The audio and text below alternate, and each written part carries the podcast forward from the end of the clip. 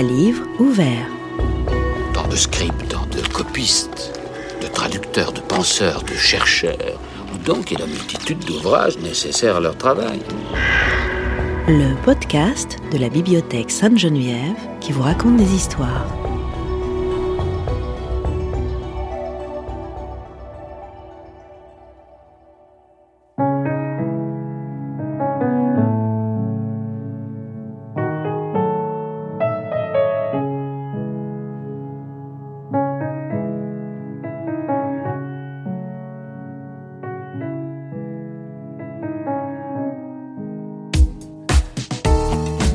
La bibliothèque Sainte-Geneviève conserve parmi ses riches collections patrimoniales dans le domaine des sciences naturelles plusieurs manuscrits ou imprimés des XVIIe et XVIIIe siècles comportant des plantes séchées, précieux témoins de notre patrimoine naturel.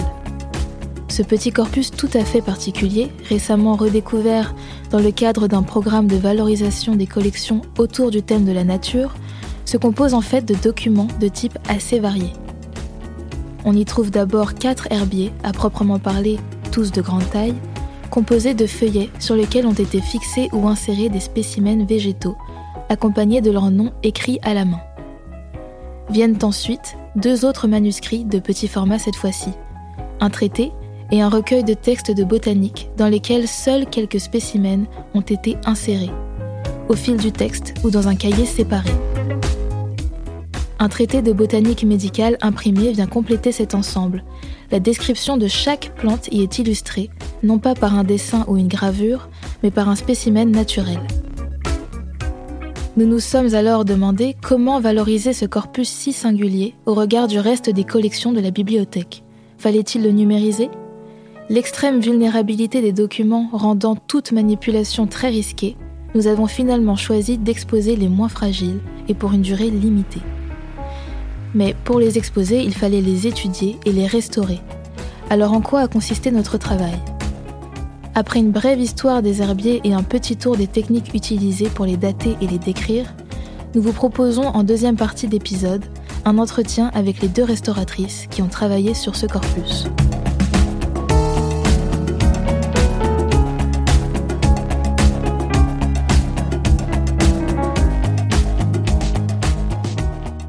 Si les plus anciens herbiers de la bibliothèque datent du XVIIe siècle, l'histoire de ces collections de plantes séchées remonte au siècle précédent. L'invention du procédé est souvent attribuée à Luca Ghini, médecin et botaniste italien, mort en 1566, dont le rôle dans l'évolution de la botanique dans la première moitié du XVIe siècle est essentiel. Cette dernière se détache alors peu à peu de la médecine pour devenir une discipline indépendante. Les voyages d'exploration accélèrent la découverte de nouvelles plantes et les premiers jardins botaniques sont créés en Italie sur un modèle nouveau, destiné à la fois à l'enseignement et à la conservation des collections de plantes à des fins d'études. Contrairement aux herbiers modernes, les premiers herbiers ne donnent souvent que très peu d'informations sur les conditions de la collecte, comme le nom du collecteur, la date du prélèvement ou le lieu de récolte, et même pas toujours le nom des spécimens ou alors de façon équivoque cette question de la dénomination des espèces connaîtra une évolution majeure avec le système de nomenclature binominale établi par le naturaliste suédois Carl von Linné au milieu du XVIIIe siècle. Chaque plante est depuis lors nommée par deux termes en latin, un nom de genre et un nom d'espèce. Face à cette absence d'information, comment dater et trouver des éléments sur la constitution de ces herbiers anciens? En plus des spécimens collectés et leur dénomination, l'ouvrage lui-même peut livrer de nombreux indices. De quand date l'écriture? Quel type de reliure a été choisi Le relevé d'un filigrane, empreinte laissée dans l'épaisseur du papier au moment de sa fabrication et utilisée par les papetiers comme marque de fabrique, peut permettre d'identifier plus précisément une date ou un lieu de production. Quant aux spécimens eux-mêmes, proviennent-ils d'une zone géographique particulière comme les plantes rapportées du Nouveau Monde à partir du XVIe siècle? La dénomination qui les accompagne peut-elle être confrontée à l'une des classifications successivement établies par les principaux botanistes depuis la fin du Moyen Âge? Enfin, différentes techniques de montage et de fixation des spécimens ont existé à l'époque moderne, avec plus ou moins de succès en termes de conservation. D'une manière générale, la variété des intentions mises dans la confection de ces herbiers naturels de l'amateur qui compile au fil de l'eau aux botanistes professionnels qui classent, a constitué un réel défi pour leur restauration. C'est ce dont vont nous parler Maria Dolores Pérez-Siertua, restauratrice de livres anciens au sein de l'atelier de restauration de la bibliothèque, et Aude Gauthier, restauratrice indépendante qui a travaillé un peu chez nous et notamment sur les herbiers. Restaurer un livre ancien dans les contextes comme la bibliothèque Saint-Geneviève, on restaure du patrimoine. Donc euh, c'est vrai que euh, avec une déontologie, euh, notre intervention doit être visible. En même temps qu'il y ait une réversibilité. Ça veut dire que tous les matériaux que nous on va utiliser, à un moment donné, il peut être démonté. Donc, on va utiliser des cols réversibles. Après, on peut parler de la conservation préventive. La conservation préventive va anticiper que les choses puissent se détériorer. Donc, on va protéger avec un conditionnement dans des boîtes. Et après, il y a la conservation curative, quand vraiment il y a une détérioration et il faut vraiment intervenir et renforcer les structures du livre. On aime bien intervenir les moins possible pour pas créer un traumatisme sur l'ancien. On a aussi parfois, et dans certains cas, l'utilisation d'une consolidation avec un papier japonais. Mais sinon, quand on restaure un livre ancien, on utilise les mêmes matériaux qu'à l'origine. On préserve les structures comme à l'origine et on essaye de garder l'identité d'un possible avec plus d'éléments possibles d'origine.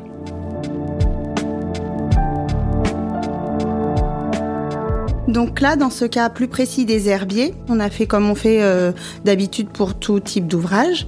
Donc en fait, on a fait une analyse euh, globale de l'ouvrage, plutôt visuelle déjà dans un premier temps.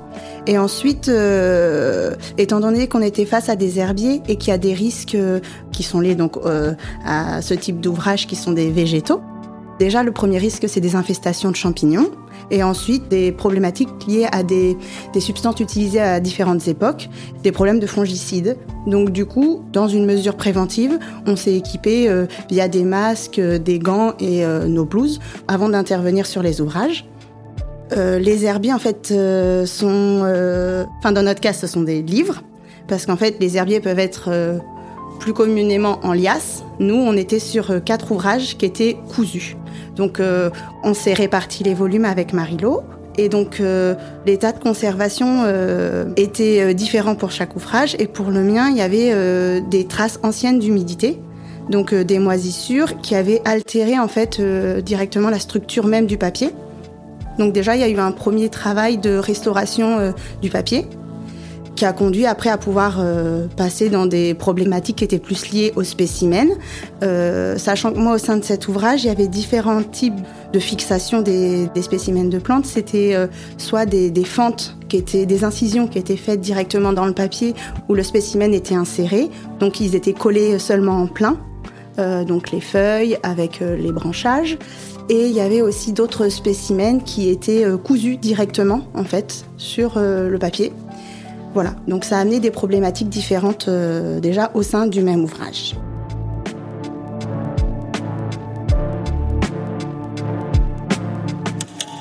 Et euh, dans mon cas, et le deuxième volume, en fait, il n'était pas relié, il était cousu. Euh, en fait, c'était une vingtaine de doubles feuillets qui tenaient avec une lanière tous les longs comme ça. Et les fragments qui était décollé ou glissé au fond cahier. Donc, avant d'intervenir, euh, il a fallu, bien sûr, un dépoussiérage, un gommage, et très minutieusement pour pas perdre des éléments. Et après, quand on n'était pas sûr que ce fragment, que dans mon cas en tout cas, avait glissé au fond cahier, on les a conditionnés dans une pochette de millard l'ensemble dans une pochette neutre de papier permanent. C'était des éléments qui ont gardé, une fois que notre intervention euh, finit, des éléments qui vont servir pour étudier ou analyser l'ADN de la plante, etc., etc. Et à l'atelier de restauration de la bibliothèque Saint-Geneviève, on n'avait jamais, à mon connaissance, restauré des herbiers. Donc c'était tout nouveau pour nous deux. Et euh, les connaissances de, d'autres restaurateurs et que Aude connaissait a apporté d'autres informations. Et à ce moment-là, après une vraie réflexion, on les a adaptés.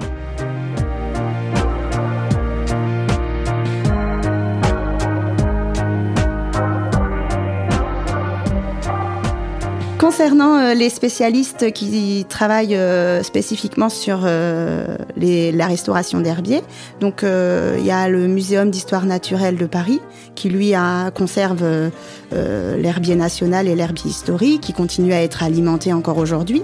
Du coup, eux, ils ont un grand fonds par exemple et au niveau des restaurateurs, ils travaillent sur des spécimens qui sont fixés sur sur des feuilles volantes. Enfin, c'est ce qu'on considère être des liasses.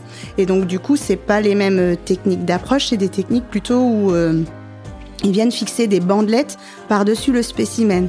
L'esthétique, en fait, est différente.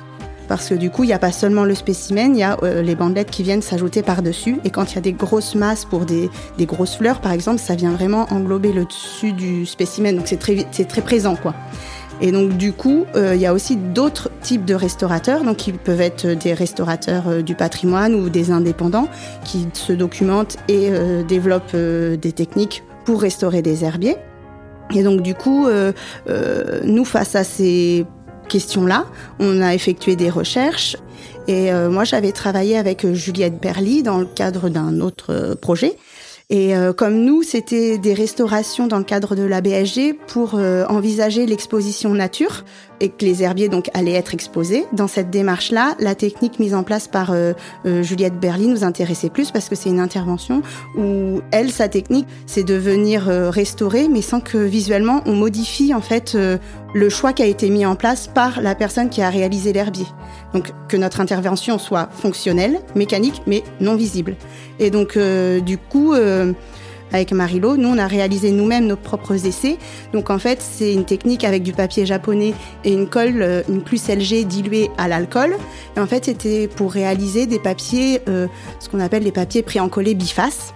Donc du coup, en gros, c'est un papier japonais très fin de 3 grammes auquel on vient faire une première couche de CLG euh, ça sèche, donc ça met 8 heures à sécher. Ensuite, on vient apporter la deuxième couche de CLG de l'autre côté une fois que c'est sec. Et une fois que l'ensemble est sec, on peut démouler et là on a un papier qui est déjà pré-encollé en colle et donc du coup qui peut être utilisable après euh, pour euh, restaurer. Pour nous, c'était très intéressant parce que quand on va manipuler et passer les pages, il y avait en fait la feuille, les collages restaient assez souples et c'est ce qu'on cherchait.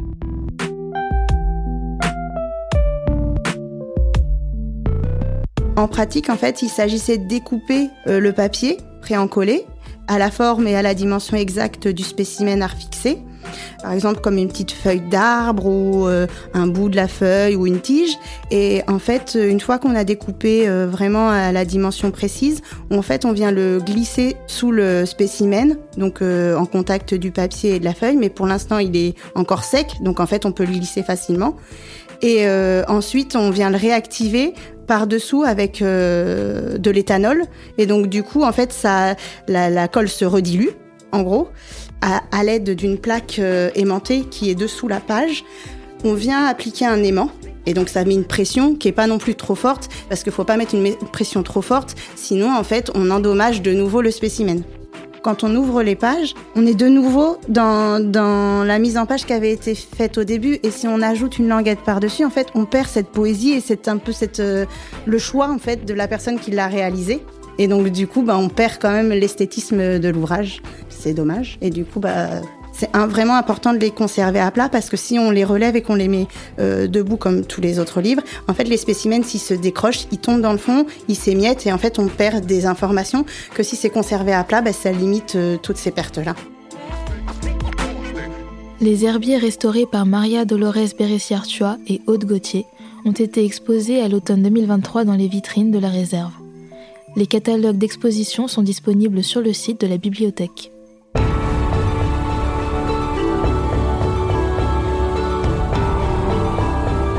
À livre ouvert, le podcast de la bibliothèque Sainte-Geneviève, réalisé en collaboration avec les étudiants de Paris 3, Sorbonne Nouvelle.